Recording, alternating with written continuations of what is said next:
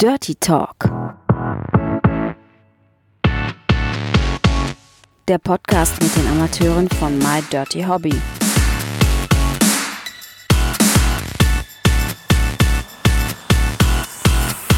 Viel Spaß dabei.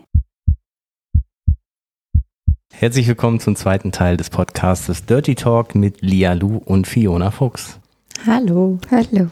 Im ersten Teil haben wir bei den Kurzfragen über Musik gesprochen. Da kamen wie aus der Pistole geschossen Linking Park. Wie sieht's denn mit euren Musikgeschmäckern aus? Also bei mir sind es zwei Extreme. Einmal die Metal-Schiene und dann aber auch Rap und Hip-Hop. Mit elektronischer Musik würde ich sagen, kann ich am wenigsten anfangen. Metal, Hip-Hop, welche Bands da zum Beispiel? Also ja, das war alles Metal, Punkrock. Ich habe eben schon hier gesehen diesen tollen Misfits-Aufkleber. Also Misfits habe ich viel gehört. Linkin Park, System of a Down, Blink 182, Bad Religion, sowas in die Richtung, aber das ist auch schon lange her, das höre ich manchmal nur noch so zwischendurch und jetzt eigentlich so mehr auch beim Autofahren oder wenn ich zu Hause Musik an, mehr Cardi B und Drake, sowas in die Richtung. Ich war auch mal in so einer Schiene unterwegs, auch viel auf Festivals, aber ich war dann so in Richtung äh, Iron Maiden und Anthrax, aber das war nur so eine Phase. Eigentlich war ich davor und danach immer Black Music, immer Hip-Hop und R&B, aber auch alles aus Amerika, nichts Deutsches, weil Deutschrap ja gerade so am Boom ist, da bin ich leider absolut nicht im Bilde. Habt ihr aus dem Bereich Bereich mal ein Festival oder ein Konzert mitgenommen, wo ihr sagt, hey, das war echt so ein Highlight? Ja, ich war jetzt dieses Jahr auf dem Wireless Festival in Frankfurt, habe Migos da live gesehen und Cardi B und G-Eazy und das war schon ganz nice. Ich bin kein Festivalgänger, obwohl so Rock am Ring immer bei mir in der Nähe war eigentlich. Ja, habe ich es da nie hingeschafft, was ich auch im Nachhinein bereue. Eher so Konzerte. Also was ich richtig geil live fand, war Slipknot.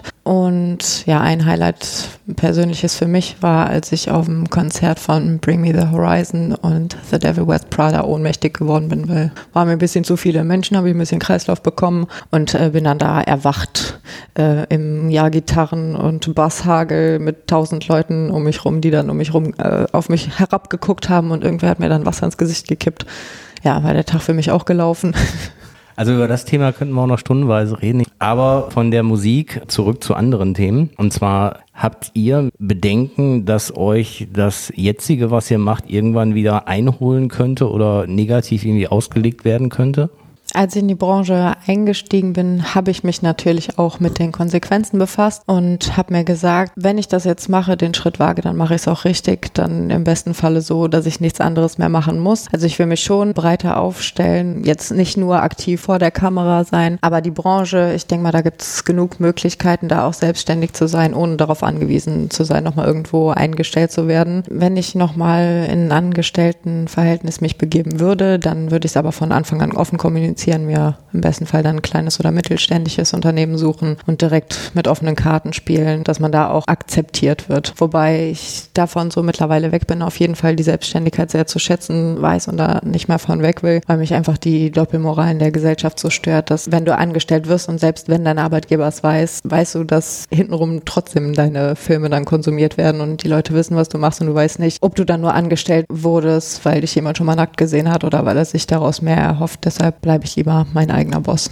Also bei mir ist es so, ich mag die Branche, aber ich kann mir nicht vorstellen, mein Leben lang in der Branche zu sein. Egal ob vor oder hinter oder neben der Kamera oder was auch immer. Dafür liebe ich auch einfach viel zu sehr das, was ich studiere und tue und habe einfach noch ganz andere Visionen. Ich mache mir da aber ehrlich gesagt gar nicht so viele Gedanken drüber, weil ich mir denke, in den Bereichen, den ich später möchte, das ist halt eben nicht wie in der freien Wirtschaft bei Fiona oder sowas, wo es schon ein bisschen wichtiger sein könnte, sondern ich würde in einen Bereich gehen wollen, der in die Forschung oder in NGOs oder sowas. Und das sind eigentlich Bereiche, in denen die Leute froh sind um jeden, der da hinkommt und der mitwirken will und der gut ausgebildet ist. Und da sollte sowas eigentlich kein Problem sein. Und ob ich sowas mache als Angestellte oder Freiberuflerin oder so, das weiß ich nicht. Aber ich habe da auf jeden Fall weniger Probleme in der Branche, weil ich auch nicht so einen großen Druck habe, wie wenn ich jetzt Juristin wäre oder Betriebswirtschaftlerin oder irgendwie sowas. Wenn man sich vorstellen kann, ein Leben lang in der Branche zu bleiben und da so ein bisschen alles auch aufsaugt und Köpfchen hat, dann kann man, glaube ich, auch gut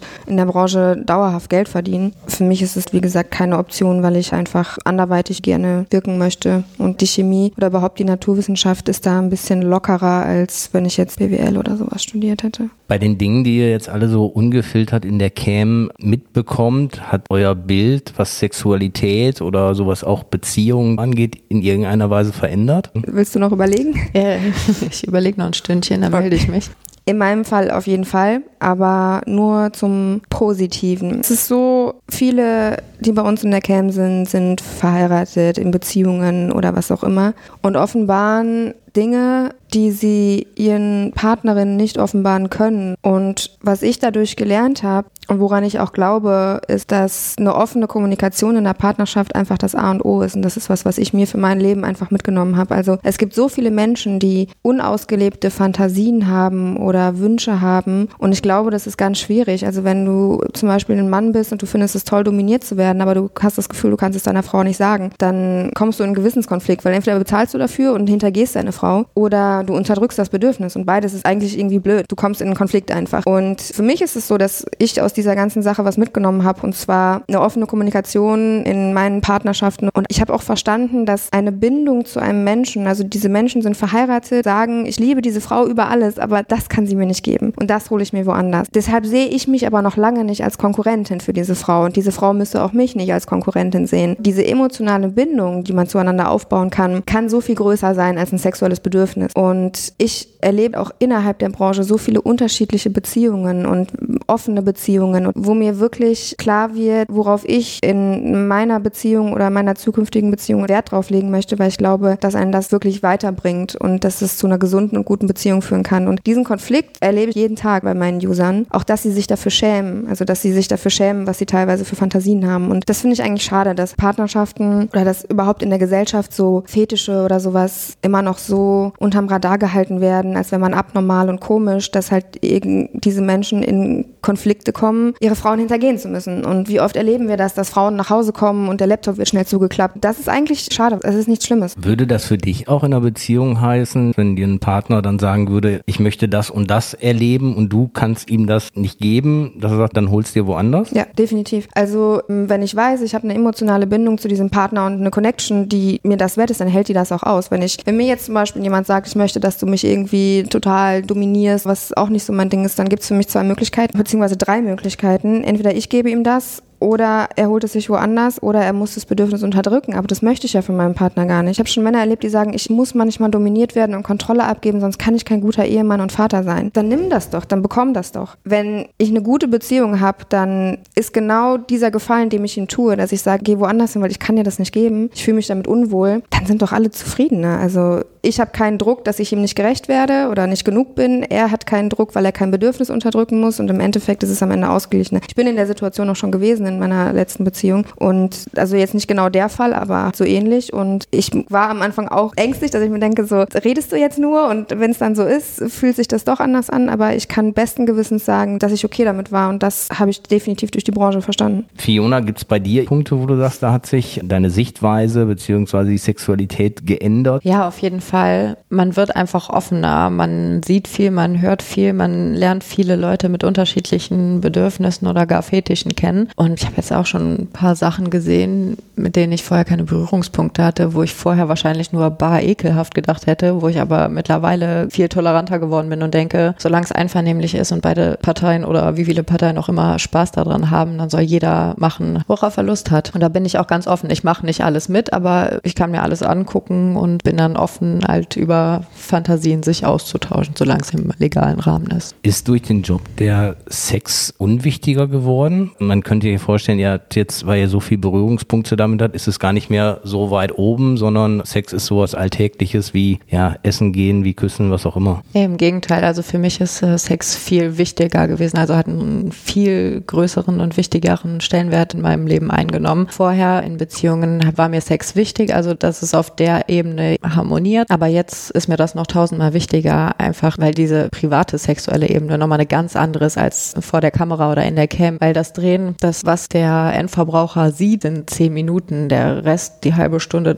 drumrum, wo du zwischendurch, was du rausschneidest, sagst, oh nee, äh, setz dich mal dahin, nee, warte, das Licht passt noch nicht. Das ist halt mit normalem Sex nicht vergleichbar. Klar sind es intime Momente, aber es ist viel Konzentrationsarbeit. Und so beim privaten Sex kann ich mich fallen lassen. So, das habe ich halt beim Drehen nicht. Da bist du immer irgendwie angespannt und denkst, oh, jetzt habe ich da eine Strähne, jetzt kommt mein Ohr raus, das sieht blöd aus, ich will aber hübsch aussehen. Oder mach die Augen zu oder guck anders oder ja, so Sachen halt. Und beim privaten Sex kann man sich fallen lassen und ist halt nicht unter Beobachtung. Und dem privaten Sex messe ich auch viel größere Bedeutung bei. Auch um nicht abzustumpfen. Wenn ich mir denke, ich ja, lebe nur noch oder habe nur noch Sex für den Beruf, dann wird mir privat voll was fehlen. Und Sex soll schon was Erfüllendes sein. Deshalb lege ich da viel Wert drauf, dass ich auch privat schön Sex habe. Was die meisten, glaube ich, nicht so bedenken, ist ja, beim Video geht es ja eher um das Bild, dass es schön in Szene gesetzt ist und weniger darum, dass es wirklich auch sexuell erfüllend ist. Da bleibt ja vielleicht auch so ein bisschen die, die eigentliche Lust, die Intimität, die du mit dem Partner privat hast, eigentlich auf der Strecke, oder? Würde man sich darum nicht bemühen, drumherum dann noch erfüllenden Sex aufzubauen, glaube ich, wird da ganz schön was auf der Strecke bleiben. Deshalb könnte ich zum Beispiel auch niemals mit Fremden drehen, sondern nur mit jemandem, den ich auch privat persönlich kenne, mit dem ich auch außerhalb der Kamera Sex habe, weil man sich dann kennt und vertraut. Das finde ich schon wichtig. Hat denn der Job auf eine Beziehung insofern Auswirkungen, dass du sagst, ich habe Verständnis für die Männer, denke, oder ich hinterfrage mehr? Ja, ich habe auf jeden Fall mehr Verständnis für Männer, würde ich sagen. Also ich muss mich immer zügeln, dass ich nicht alle äh, in eine Schublade stecke. Wenn jetzt einer extrem unhöflich zu mir ist oder auch verletzend und ich mir denke, boah, was ist das jetzt für ein Exemplar von Mann, muss man halt aufpassen, dass man nicht sagt, boah, ich hasse Männer, Männer sind so scheiße, Männer sind alle triebgesteuert und äh, haben keinen Respekt Frauen gegenüber. So ist es aber nicht. Also man darf sich von diesen Negativbeispielen nicht komplett in, seiner, in seinem Weltbild halt beeinflussen lassen. Ich meine, so kategorisieren ist auch aus Erfahrung geboren, deswegen macht man ja häufiger Schubladen auf. Wir haben in der ersten Folge eine kurze Runde gespielt und die ist sehr gut angekommen, was entweder oder angeht. Und wir wollen noch mal eine zweite Runde spielen und gucken vielleicht, ob wir dann noch ein Thema haben, wo wir explizit noch weiter darauf eingehen. Fangen wir mal im abwechselnden Bereich an. Fiona fängt wieder an. Burger oder Döner? Vegetarischer Döner. Berlin oder Hamburg? Berlin.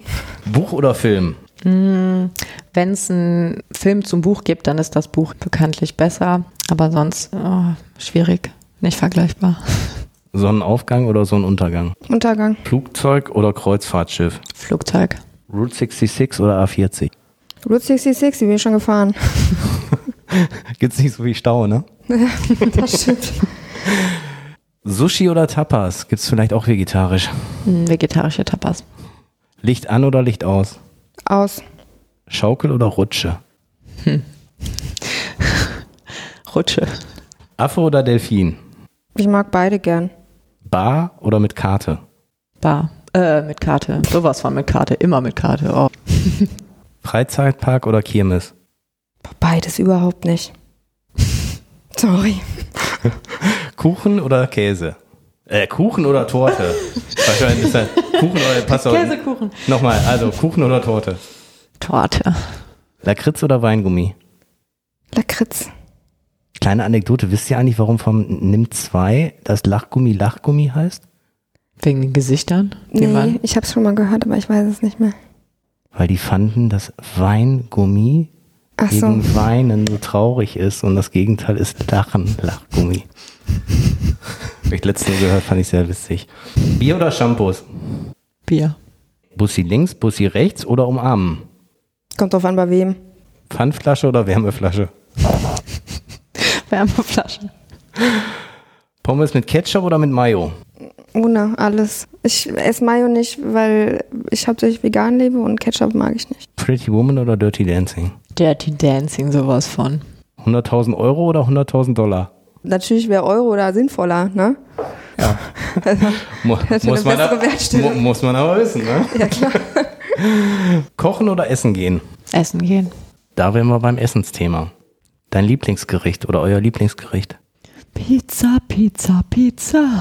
Aber vegetarische Pizza. Jawohl. Zum, also, wa- was gibt's dann da? Ja, alles Gemüse kannst du da drauf machen. Ja, aber da gibt's doch bestimmt eine Lieblingspizza. Ja, vegetarische Pizza, die heißt auch so. Was sind da Und drauf? da ist jedes Mal was Zwiebeln, anderes drauf. Mal sind, Paprika. da, mal sind da Artischocken drauf, mal ist da Brokkoli drauf, mal ist da Mais drauf, mal Paprika, mal keine Paprika, mal Tomaten. Kochst du denn auch gerne selber? Wenn es was Einfaches ist. Was ist denn Ja. für dich was Einfaches? Ja, irgendein Nudelgericht oder so, irgendwie Nudel, Gemüsepfanne oder Reisgerichte, sowas oder einen Salat selber machen. Aber ich sehe nicht den Sinn daran, sich irgendwie zwei Stunden herzustellen und dann zehn Minuten zu essen. Nee, bei mir ist es anders. Ich äh, koche eigentlich viel lieber als auswärts, weil ich da einfach die Kontrolle darüber habe, was ich esse. ähm, genau. Ja, wer weiß, wer das mit seinen Fingern zubereitet hat. Ne? Nein, ne? ich esse halt zu Hause zu 100% vegan und auch nur frisch und habe jetzt so gar keine Convenient-Produkte oder so und bin auch einfach der Meinung, dass das für mich das Gesündeste ist. Und ich habe da gar kein Lieblingsgericht, weil ich so unterschiedliche Sachen koche. Also von sämtlichen Pasta-Varianten über asiatische Currys, über ein Töpfe. Ab und zu mache ich Pizza selber. Es ist so vielseitig und das möchte ich aber auch so. Ist das Einkaufen schwieriger, wenn man vegan lebt? Überhaupt nicht. Das ist ein totaler Mythos. Als ich vegan geworden bin, dachte ich auch, dass es so ist. Und das war vor fünf Jahren, da war das noch ein bisschen schwieriger. Aber heute ist es überhaupt kein Problem. Man muss halt ein bisschen wissen oder rauskriegen, wie man mit den Lebensmitteln umgeht und wie man sie ersetzt. Und es ist weder teurer, noch schwerer, noch sonst was. Und bei mir ist es so, ich habe halt immer einen Plan für die Woche. Ich habe mir das selber gebastelt, habe auf so kleinen Holzstäbchen, von diesem Eisstäbchen, habe ich alle Gerichte, die ich immer so gerne esse, sind so 40, 50 Stück. Und jede Woche ziehe ich sieben Stück und klemme die so in das Klemmbrett und gehe halt an einem Tag einkaufen für alles und habe das dann zu Hause und muss dann abends nicht überlegen, was es heute gibt, sondern habe das immer alles schön, schön strukturiert. Hast du es irgendwo gesehen oder dir selber ausgedacht? Nee, ich bin ein totaler Strukturfanat, so ohne Struktur geht bei mir leider gar nichts und ja, weiß ich nicht, Essenspläne sind jetzt, glaube ich, habe ich mir jetzt nicht selber ausgedacht, die gibt es ja irgendwie. Nee, aber ist ja eine coole Idee, dass du sagst, ich habe 50 Gerichte, die ich kenne mhm. und ich spiele jetzt mal los, Fee, was es nächste Woche gibt. Ja, genau so mache ich das. Und äh, ich habe auch immer, ich habe irgendwie fünf oder sechs Stäbchen drin, wo drauf steht neues Rezept. Und und ich habe ganz viele vegane Kochbücher und dann suche ich eins raus und koche das neue Rezept. Und wenn das gut ist, schreibe ich das auf ein neues Stäbchen und dann kommt das in mein Repertoire. Und der Hintergrund ist der, dass ich dazu neige, wenn ich nicht drüber nachdenke, was ich esse, dass ich dann jeden Abend fast dasselbe esse. Und zwar Vollkornnudeln mit irgendeiner Soße. Und da ich einfach darauf achten möchte, und das hat auch nichts mit vegan zu tun, sondern auch wenn man Fleisch isst, sollte man darauf achten, dass man alle möglichen Nährstoffe immer wieder hat. Und deswegen habe ich das gemacht, damit ich möglichst viele verschiedene Gerichte, möglichst viele verschiedene Gemüsesorten und dass es abwechslungsreich ist, dass ich nicht jeden Abend da sitze und denke, was mache ich jetzt? Ja, okay, Nudeln mit Soße. So. Ja, sehr cool, habe ich noch nie gehört. Ja, Aber cool. eine Frage da noch, weil häufig ist es ja auch so, dass man innerlich dann so fühlt, das und das würde ich gerne essen. Und wenn du am Anfang der Woche deinen Essensplan machst und es ist jetzt Donnerstag, ist da nicht schon mal passiert, dass du sagst, was jetzt irgendwie Donnerstag auf dem Stäbchen steht, da habe ich irgendwie gar keinen Bock drauf? Also erstens mag ich alle Sachen, die ich koche, super gerne, aber das passiert schon. Was ich mache, ist dann, ich variiere innerhalb der Woche. Weil ich habe dann die Lebensmittel da und da ich super viel Gemüse esse und das schlecht wird, kann ich nicht sagen, ich mache das heute jetzt nicht. Sondern dann kann ich halt sagen, heute ist irgendwie gebackene Aubergine dran mit, weiß ich nicht, Maispolenta oder so, habe ich keine Lust drauf. Mache ich heute das, was eigentlich für Samstag auf dem Plan steht. Nicht schlecht. Wahnsinn. Fiona, hast du denn auch irgendwelche Angewohnheiten? Oh, ich stelle meinen Wecker, glaube ich, ganz komisch. Also ich kann zum Beispiel nicht einen Wecker auf 7.30 Uhr stellen. Ich denke, dann will ich eher um 7 oder eher um 8 aufstehen und dann variiere ich so, dass ich dann 7.28 Uhr oder 7.32 Uhr einen Wecker stelle.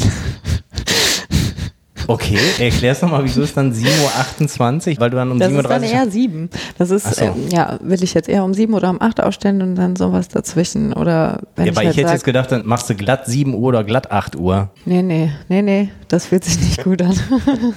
das ist auch so nicht. Nee, nee, keine aber, aber, Zahlen, auf gar aber, aber 7.29 geht dann auch nicht, weil es ungerade ist? Es kommt drauf an, wie viel Schlaf ich meines Erachtens nach brauche. Also ich liege dann abends im Bett und denke so, hm, wie lange oh, jetzt bist du doch später ins Bett gegangen, hast den Film noch zu Ende geguckt, wolltest eigentlich um 7.16 Uhr aufstehen, aber machst du dann jetzt doch mal 7.27 Uhr. Hast du denn noch andere Rituale oder Angewohnheiten? Rituale? Ja, meine morgendliche und abendliche Gesichtspflege, die ich liebevoll Torture nenne, weil ich mir da fünf verschiedene Tuben ins Gesicht schmiere. Das verteile ich dann über den ganzen Abend und je nachdem, was ich dann dazwischen noch mache, habe ich wieder hoch ins Bad, dann gehe ich wieder runter und gucke noch einen Film oder dann gehe ich mit dem Hund und dann danach kommt dann der nächste Schritt. Das ist schon was sehr zeitfressendes, finde ich auch echt lästig.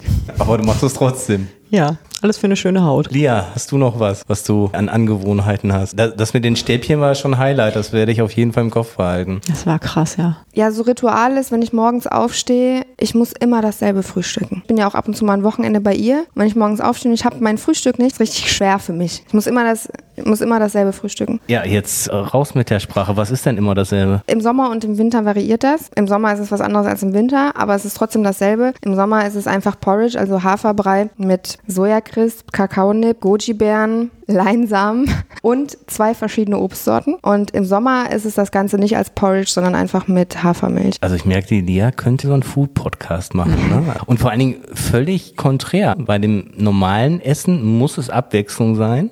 Und beim Ja. Frühstück muss es immer gleich sein. Mhm, Das liegt aber daran, ich habe mein Frühstück perfekt gemacht, weil ich habe Kohlenhydrate, ich habe ausreichende Fette drin mit den Kakaonips und so weiter und den Leinsamen. Omega-3-Säuren habe ich drin. Ich habe eigentlich alles an Nährstoffen in diesem Grundmüsli drin. Und dadurch, dass ich ja wechsle mit den Obstsorten, ist es abwechslungsreich. Und was ich normalerweise auch mache, aber im Moment ein bisschen schleifen lasse, einmal in der Woche bereite ich meine Smoothies vor, dass ich jeden Morgen einen Smoothie habe und die mache ich selber und die friere ich ein. Und da ist es auch so, da versuche ich mindestens drei verschiedene Sorten zu machen, dass ich verschiedene Nährstoffe habe. Aber Ernährung ist einfach ein wichtiges Thema. Ich habe mich damit intensiv auseinandergesetzt und ich glaube, dass es so der Schlüssel zu einem halbwegs vernünftigen Immunsystem ist, ein Wohlbefinden und so weiter. Und da ich gesundheitlich, die Leute, die mir auf Instagram folgen, wissen auch, dass ich gesundheitlich einiges äh, wegstecken muss ab und zu und musste, ist es einfach was, was ich wirklich deshalb tue. Nicht, weil ich das toll finde, sondern weil ich wirklich glaube, dass ich das brauche. Was macht euch denn wütend? Irgendwie ein Punkt, der euch triggert, wo ihr sagt, wenn einer so ist oder wenn so eine Situation da ist, dann läuft bei mir das Fass über, dann bin ich stinksauer.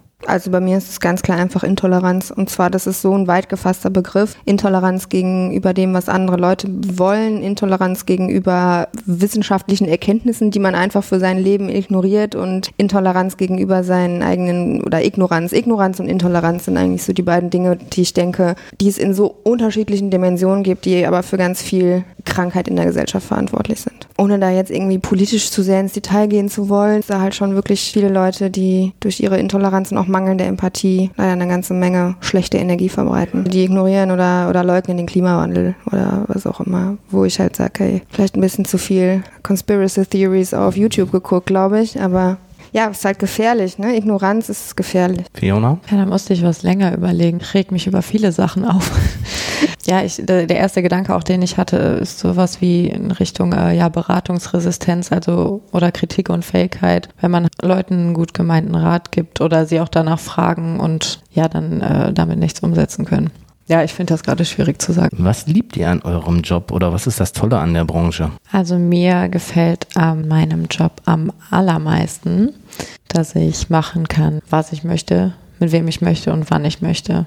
Und das genieße ich wirklich in vollen Zügen, meinen ganzen Tag so zu gestalten, wie er mir eben passt und da flexibel zu sein. Und das weiß ich wirklich sehr zu schätzen. Das setzt aber auch voraus, dass man unheimlich diszipliniert ist. Ja, das auf jeden Fall. Also so Struktur und Selbstorganisation sind schon sehr wichtig, weil ich muss morgens nicht aufstehen, ich muss mir keinen Wecker stellen. Ich könnte jeden Tag bis mittags schlafen und eben dann die Cam anschmeißen oder ein Video drehen. Aber da muss man schon aufpassen, dass man da nicht zu sehr in ein Loch fällt und sich auf allem ausruht, einfach auf der Tatsache, dass man so flexibel ist, sondern muss schon aufpassen. Ich strukturiere meinen Tag so und so, ich nehme mir dies und das vor und das dann auch einzuhalten, wie das jetzt in den Zeiten ist, dass man da flexibel ist, dass man dann Spielraum hat, schön und gut. Aber man muss schon auch sich Ziele setzen und die dann einhalten. Gibt es denn für dich Lieblingszeiten in der Cam oder Zeiten, wo du sagst, da ist es am lukrativsten? Ja, auf jeden Fall. Also während des dualen Studiums, da war ich sowieso immer nur äh, nachmittags, abends in der Cam oder halt am Wochenende. Jetzt seit Oktober bin ich ja da komplett frei und habe auch mal morgens meine Cam angeschmissen. Da gibt's schon auch immer User, die online sind, aber die beste Zeit ist es für mich jetzt nicht. Ich weiß nicht, ob es auch daran liegt, dass äh, meine User noch gewohnt sind, mich erst nachmittags, abends oder am Wochenende anzutreffen. Aber für mich hat es sich jetzt zum Beispiel morgens weniger gelohnt. Mittagszeit ist dann wieder okay und dann so Feierabendzeit. Ja, und Wochenende sowieso. Außer wenn halt Fußball läuft. Wenn Fußball läuft, dann kannst du komplett vergessen. Deckt sich das so mit deinen Einschätzungen, was du am Job liebst, was so für Cam-Zeiten und so weiter sind? Ja, also die Selbstständigkeit, ich sehe das genauso. Das ist ein unglaublicher Zugewinn an Freiheit, aber auch eine unglaubliche Verantwortung, an der auch viele scheitern, glaube ich. Ansonsten, was ich an der Branche einfach noch sehr schätze und weswegen es mich auch immer weiter in die Branche zieht oder gezogen hat, ist einfach der Umgang miteinander. Ich bin nicht mit allen befreundet oder was auch immer. Und klar gibt es auch Sympathien und Antipathien innerhalb der Branche. Aber grundsätzlich kann man eine Sache über wirklich jeden, der in dieser Branche ist, sagen. Und zwar alle sind offen und tolerant. Und ob sie dich mögen oder nicht, sie tolerieren, was du machst, wer du bist. Und das finde ich fast nirgends so wieder. Und deswegen ist es auch so, dass ich mich innerhalb der Industrie unglaublich wohlfühle, weil man ist mit diesen Leuten in diesem Punkt sehr, sehr verbunden zu dem Thema Cam-Zeiten und so weiter, ja, das liegt, glaube ich, auch ein bisschen daran, wann man sich seinen User-Stamm aufbaut. Wenn deine User wissen, dass du hauptsächlich vormittags unterwegs bist, dann kannst du dir, glaube ich, auch vormittags einen guten Stamm aufbauen. Ich bin auch eher in den Abendstunden online das variiert. Vielleicht gehen wir nochmal so auf den Umgang miteinander in der Branche ein. Du sagtest ja bereits, du hast das Gefühl, dass sie offener sind, emotional offener, also auch offener sind, auf Leute zuzugehen, Leute kennenzulernen. Empfindest du das auch so, Fiona? Ja, auf jeden Fall. Also alle Leute, die ich kennengelernt habe, die haben schon immer diese eine Charaktereigenschaft gemeinsam, dass sie so offen und tolerant sind, wie Lia auch schon sagte. Schon tolle Gespräche geführt. Ja, auch mit äh, erfahreneren Frauen, mit Müttern, weil ich das Thema immer ganz spannend finde und was, weil mich das persönlich auch sehr interessiert, wie das ist, wenn man vor einer Familienplanung steht, irgendwann mal, wie das mit dem Job vereinbar ist. Aber alle, mit denen ich gesprochen habe, die kriegen alles super unter einen Hut und man ist da überhaupt nicht eingeschränkt in der Familienplanung. Natürlich, wie Lia auch sagte, Sympathien und Antipathien sind da. Mit manchen kommt man besser klar, mit anderen denen sieht man einfach an, dass sie einen nicht leiden können oder die lassen es einen spüren. Also ich glaube, ich habe da ein ganzes, ganz gutes Gespür für Leuten anzusehen, ob sie was mit mir anfangen können oder halt nicht. Aber wenn dem nicht so ist, also ich zwänge mich niemandem auf. Ich versuche zu jedem nett und freundlich zu sein. Wenn jemand mit mir sprechen möchte, schreiben möchte, dann bin ich da offen für. Aber so Aktionen so hintenrum, da halte ich auch nichts von. Ich meine, wir sind ja unter Männern und Frauen, also mit den, ich habe jetzt keine männlichen Kollegen, mit denen ich viel zu tun habe. Ähm, aber unter weiblichen Kolleginnen, dann merkt man dann schon, dass es sowas wie Stutenbissigkeit gibt, dass Frauen Angst haben, dass eine andere ihr den Rang ablaufen könnte, dass Konkurrenzdenken herrscht. Das ist aber bei uns beiden jetzt, weiß ich, nicht der Fall, weil wir denken, wir sind halt alle Individuen und jeder kriegt schon seine User, weil alle haben einen anderen Geschmack, alle haben andere Bedürfnisse und die Amateurbranche oder generell die Pornobranche, das ist so breit gefächert mit Individuen, da bleibt für jeden was übrig und jeder findet da seine Leute. Da nimmt man sich gegenseitig nichts weg.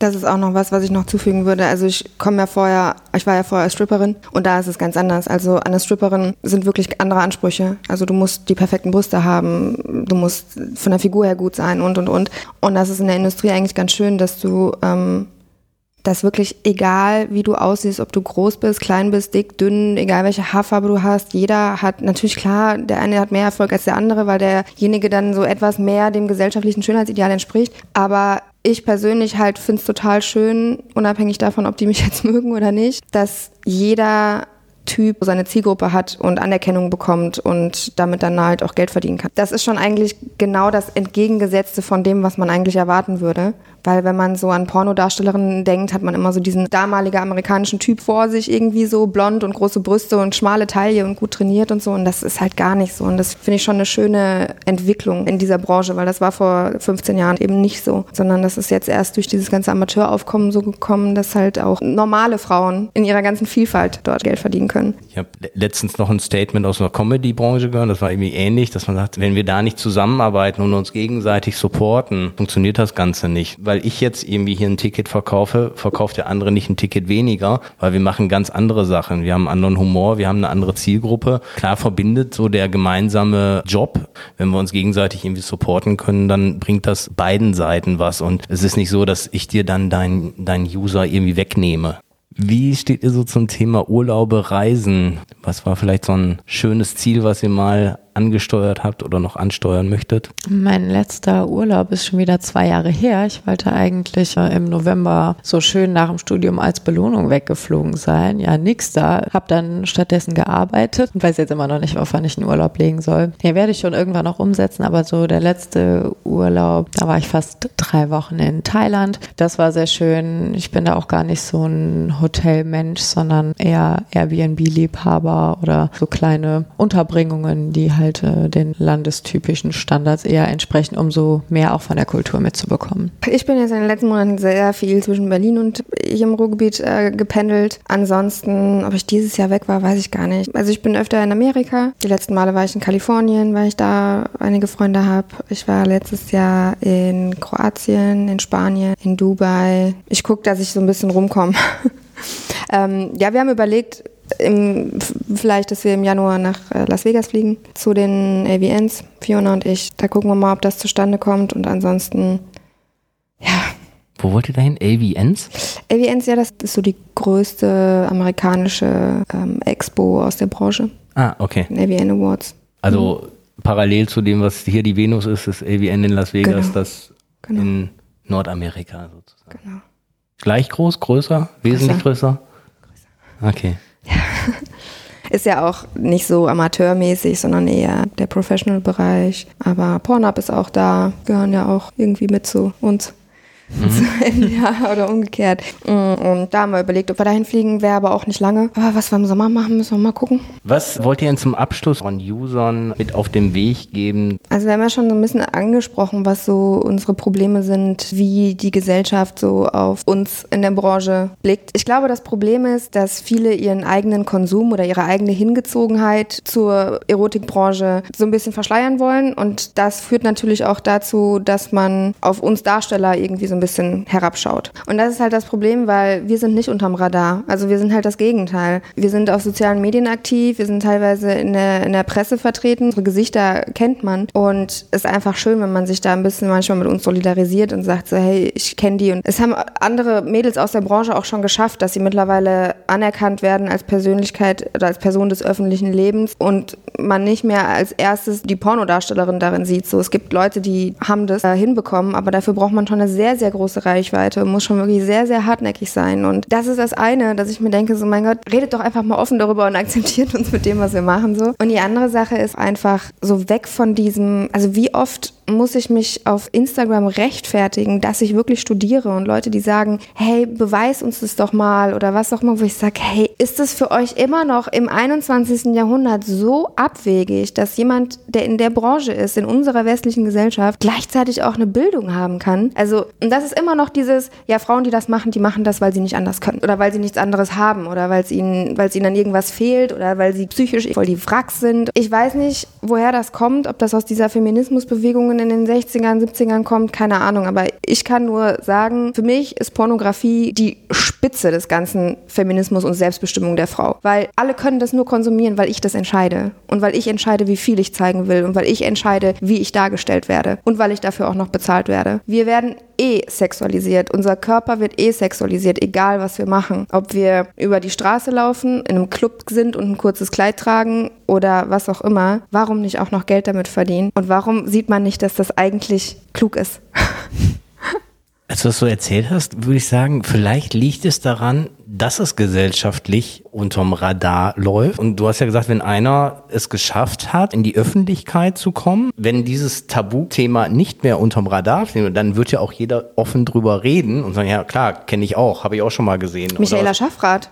Also ja, ja, genau. Ne? Ne? Also da ist es dann so, das habe ich ja äh, schon mal gesehen und gehört und dann, ich glaube, wenn die Scheu des Gegenüber nicht da ist, zu sagen, ja scheiße, ich offenbare jetzt was, ähnlich wie bei den Fetischen, wie du gesagt hast. Ich sage irgendwas und der andere sieht es aber genauso oder hat es genauso erlebt oder denkt genauso. Wenn diese Gefahr, dieses Zurückweisen dann nicht gegeben ist, weil es ein gesellschaftlich akzeptiertes Thema ist, wie Fußball, dann, dann wäre das ja auch gar kein Thema, dann würde ja auch jeder darüber reden. Und im Endeffekt muss man ja sagen, ist ja in unser aller Alltag verankert. Warum da nicht auch ein bisschen offener mit umgehen? Ich erwarte ja auch nicht, dass die Leute zu uns kommen und sagen, danke dafür, dass ihr das macht. Aber wir sind nicht anders als Schauspieler, die Filme drehen, damit du abends auf der Couch sitzen kannst und unterhalten wirst. Wir machen nichts anderes. Ich will jetzt nicht sagen, wir sind Schauspieler, aber wir produzieren Content, der dazu da ist, um dich zu unterhalten und Bedürfnisse von dir zu befriedigen. Und warum guckt man auf uns herab, während man aber auf Leute, die im Fernsehen sitzen und Unterhaltungsshows machen oder was auch immer, warum guckt man auf die nicht herab? Dieses moralisch verwerfliche Verwerfliche daran finde ich halt so schwierig. Und klar, ich verstehe, dass wir noch zusammen mit Generationen leben, die damit wirklich ein Problem haben. Aber was ich schwierig finde, dass das selbst in unserer Generation noch ein Thema ist, wo ich mir denke, hey, bei uns, also die Leute, die so alt sind wie wir und die jetzt 30, 40 sind oder sowas,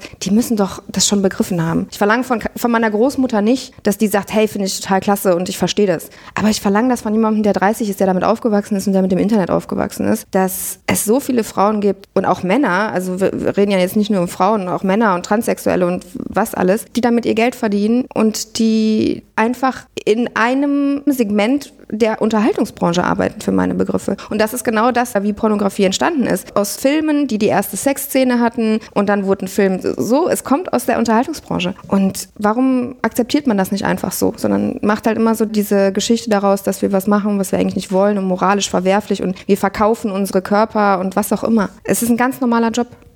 Ganz normaler Job. Würdet ihr denn sagen, dass es im zeitlichen Ablauf eher zu einer Besserung kommt, dass es gesellschaftlich akzeptierter ist oder stagniert es vielleicht eher? Ich finde das von innen heraus aus der Branche sehr, sehr schwer zu beurteilen. Also ich habe noch keine große Veränderung damit gespürt. Ich merke einen großen Unterschied innerhalb der Branche, also im Sinne von wie sich der Content und die Filme und das alles verändern und wie sich die Nachfrage verändert. Aber ich stelle keinen großen Unterschied fest, ob das mehr akzeptiert ist und mehr man mehr offen damit umgeht. Was meinst du oder was meint ihr mit Content verändern und Nachfrage verändern? Es wird brutaler, immer mehr Nischen werden bedient. Da gibt es auch ganz spannende Dokumentationen drüber, dass wenn man mal die Darstellerinnen von vor 20 Jahren nimmt, die sehr, sehr, sehr, sehr erfolgreich waren und die eine so steile und erfolgreiche Karriere gehabt haben, ohne gewisse Dinge zu tun, die zum Beispiel gesagt haben, anal mache ich nie oder was Jenna Jameson gesagt, hat, so anal oder sowas macht sie nie. Ich weiß nicht, ob das heute noch möglich wäre. Also ich glaube, du musst heute schon sehr viel mehr machen. Und es gab so ein neues Genre, was halt irgendwann gekommen ist. Es war dieses Gonzo-Genre, wo es halt immer so, es ging darum, die Frau ist immer mehr zum Objekt gemacht worden und immer mehr gedemütigt worden. Und das ist ein Trend, der ist halt so in den letzten Jahren erst so gekommen. Auch, auch wie sich das Bild verändert. Darstellerinnen sehen immer jünger aus oder viele haben eine Nachfrage danach. Ähm, diese ganzen Inzestfantasien sind hochgekommen. Das ändert sich schon. Früher war es schon sehr aufregend, einfach zwei erwachsene Menschen beim Sex zuzugucken in einem Film. Das war ein Riesending. Und heute gibt es schon Sachen im Internet, da denkst du, da guckst du jetzt lieber weg. Also die Grenzen verschieben sich. Kann man das so Sensationsgeilheit nennen, dass man sagt, ich habe irgendwas gesehen, was es vorher noch nie gab oder was? Wahrscheinlich der Reiz. Keiner will ja dasselbe für 20 Jahre haben, sondern irgendwie muss sich das verändern. Und ich habe mal äh, in den Staaten mit einer ehemaligen Darstellerin gesprochen, die jetzt um die 40 ist und die hat gesagt, heute würde sie nicht mehr in die Branche einsteigen. Also einfach, weil es heute so anders ist und es heute viel schwieriger für sie wäre. Womit ich die Branche jetzt nicht abwerten will und sagen will, oh, das ist alles so schrecklich, es ist alles so brutal. Also ähm, ich glaube, es gibt viele, die, die sich so wohlfühlen, wie es halt jetzt ist. Aber das kommt natürlich durch das Internet und durch, also früher waren das, waren das professionelle Produktionen, die im Fernsehen oder sogar im Kino gezeigt wurden. Und jetzt kann jeder hochladen, was er möchte. Und das verändert natürlich den, den, auch den sexuellen Horizont. Ein bekannter italienischer männlicher Pornodarsteller, Rocco Sifredi, hat letztens ein Video veröffentlicht und hat gesagt, ich fühle mich dafür verantwortlich, dass Jugendliche heute das erste Mal Sex haben und glauben, es muss richtig hart und brutal sein weil die mich als Vorbild nehmen. Ist es nicht alarmierend, dass diese Grenzen immer mehr verschoben werden und dadurch auch viele Dinge, die vor vielen Jahren noch außergewöhnlich waren, heutzutage normal sind. Das ist ja ein alarmierendes Statement, dass da immer extremer irgendwas kommen muss und immer extremere Sachen nachgefragt werden. Ne? Weil wenn sie nicht nachgefragt würden, dann wären wir sie wahrscheinlich immer noch bei den Videos wie vor zehn Jahren, die es auf äh, VHS-Kassette gab. Es sehen ja auch Mädchenpornos, junge Mädchen. Ich glaube nicht mal, dass alle das sehen und denken, ah, das will ich haben, sondern das muss ich so machen. Und zwar beide Seiten. Also ich glaube, die Frauen sehen das und denken, oder, oder Mädchen sehen das und denken, ich muss das machen und das machen. Aber ich glaube, man darf da gar nicht die Jungs so verteufeln, dass die sich denken, wow, so möchte ich das haben, sondern auch Jungs haben vielleicht nicht so gerne immer brutalen Sex und wollen die Frauen erniedrigen, aber die sehen das auch und denken, so funktioniert es. Und ich glaube, dass das zu verstörenden Erlebnissen führen kann. Also da habe ich mich eine ganze Weile mal mit auseinandergesetzt, weil ich es super spannend finde und ich auch in meinem Freundeskreis, ich bin auch der Meinung, dass ich, dass Männer, die viel Pornos konsumieren, sexuell anders drauf sind als welche, die es nicht tun. Weil ich habe beides in meinem Freundeskreis. Ich habe Männer in meinem Freundeskreis, die haben in ihrer Jugend mal so ein bisschen Pornos geguckt und machen es jetzt irgendwie nicht so. Und ich habe welche, die extrem viel Pornografie konsumieren. Und ich habe das Gefühl, da liegen Welten zwischen deren Sexualitäten. Dass es eine Art Sucht ist, glaube ich, ist ja auch bestätigt. Kann dazu ne? führen, ja, ja. mhm. Das heißt, derjenige, der aus deiner Sicht dann mehr konsumiert oder regelmäßig oder schon fast suchthaft konsumiert, hat jetzt nicht mehr das richtige Verhältnis von Sexualität oder wieso sagst, sagst du, da liegen Welten zwischen? Ja, an den sexuellen Bedürfnissen. Also was man von einer Frau erwartet, was man gut findet. Also für den ist, sage ich mal, ganz normaler Sex, der vielleicht für den Großteil der Gesellschaft befriedigend wäre, unbefriedigend. Und sehr, sehr schnell langweilig. Weil klar, weil dein Gehirn weiß, dass du immer neue Reize kriegst und du siehst immer was, was noch krasser ist und noch krasser. Und ähm, im realen Leben läuft das aber nicht so. Und ich glaube schon, dass das, also das ist ja jetzt auch ein Extremfall mit jemandem, der wirklich jetzt eine Pornosucht hat. Ich glaube, dass ganz, ganz viele sich im Mittel und auch viele unserer User sich im Mittelfeld befinden. Die sind hoffentlich zufrieden mit ihrem Sexleben, haben aber manche Sachen, wo sie gerne mal irgendwie, und das heißt nicht, dass jeder, der irgendwie auf MDH oder sonst wo ist, irgendwie jeden Tag äh, nur Pornos ko- konsumiert, sondern vielleicht auch manchmal einfach sich gerne einen Kick holt. Viele haben ja auch irgendwie vielleicht keine Partnerin und haben überhaupt kein Sexleben. Aber ähm, weder Fiona und ich zum Beispiel machen wirklich ausgefallene, krasse Sachen. Und das läuft sehr gut. Und das befriedigt die User, was ja beruhigend ist. Ich rede jetzt halt wirklich eher von anderen Sachen, die man woanders findet, wo man sich denkt, wow, das gucken halt auch Leute. Das ist aber nicht der Großteil, glaube ich, hoffe ich. Ja, im Endeffekt muss man sich ja schon fast überlegen, ob man dann, wenn man in der Branche arbeitet, nicht eine gewisse Verantwortung hat, irgendwo die Grenze zu ziehen. Ich Genau, mein, das haben wir ja vorhin ge- gesagt, das genau, wir ja, Genau, ja. ja, genau, ihr persönlich schon, aber auch äh, allgemein. Natürlich, es gibt ja Grenzen, ne? äh, das ist klar, aber vielleicht müssen die dann irgendwie nochmal anders definiert werden. Klar ist es so, das Bild von sexueller Aktivität wird dadurch vielleicht dann doch irgendwie verschoben. Möchtest du auch noch was dazu sagen? Mhm. Abschließend? Jetzt abschließend sagen. Ich habe so viele wirre Gedanken im Kopf, weil mich das alles so beschäftigt, was sie alles gesagt hat und so. Und ich bin jetzt gerade für mich, also ich kann jetzt keinen Satz gerade raus sagen. Okay, ja, dann äh, besten Dank an alle Hörer. Vielen Dank, dass ihr dabei wart. Danke an Lia und Fiona. Denkt daran, die Social-Media-Kanäle von den beiden zu abonnieren. Folgt den beiden auch bei My Dirty Hobby und bis nächste Woche. Tschüss. Tschüss. Alle Informationen zum Interviewpartner dieser Episode findet ihr in den Show Notes. Empfehle diesen Podcast weiter und folge uns auf Spotify, um keine Folge zu verpassen.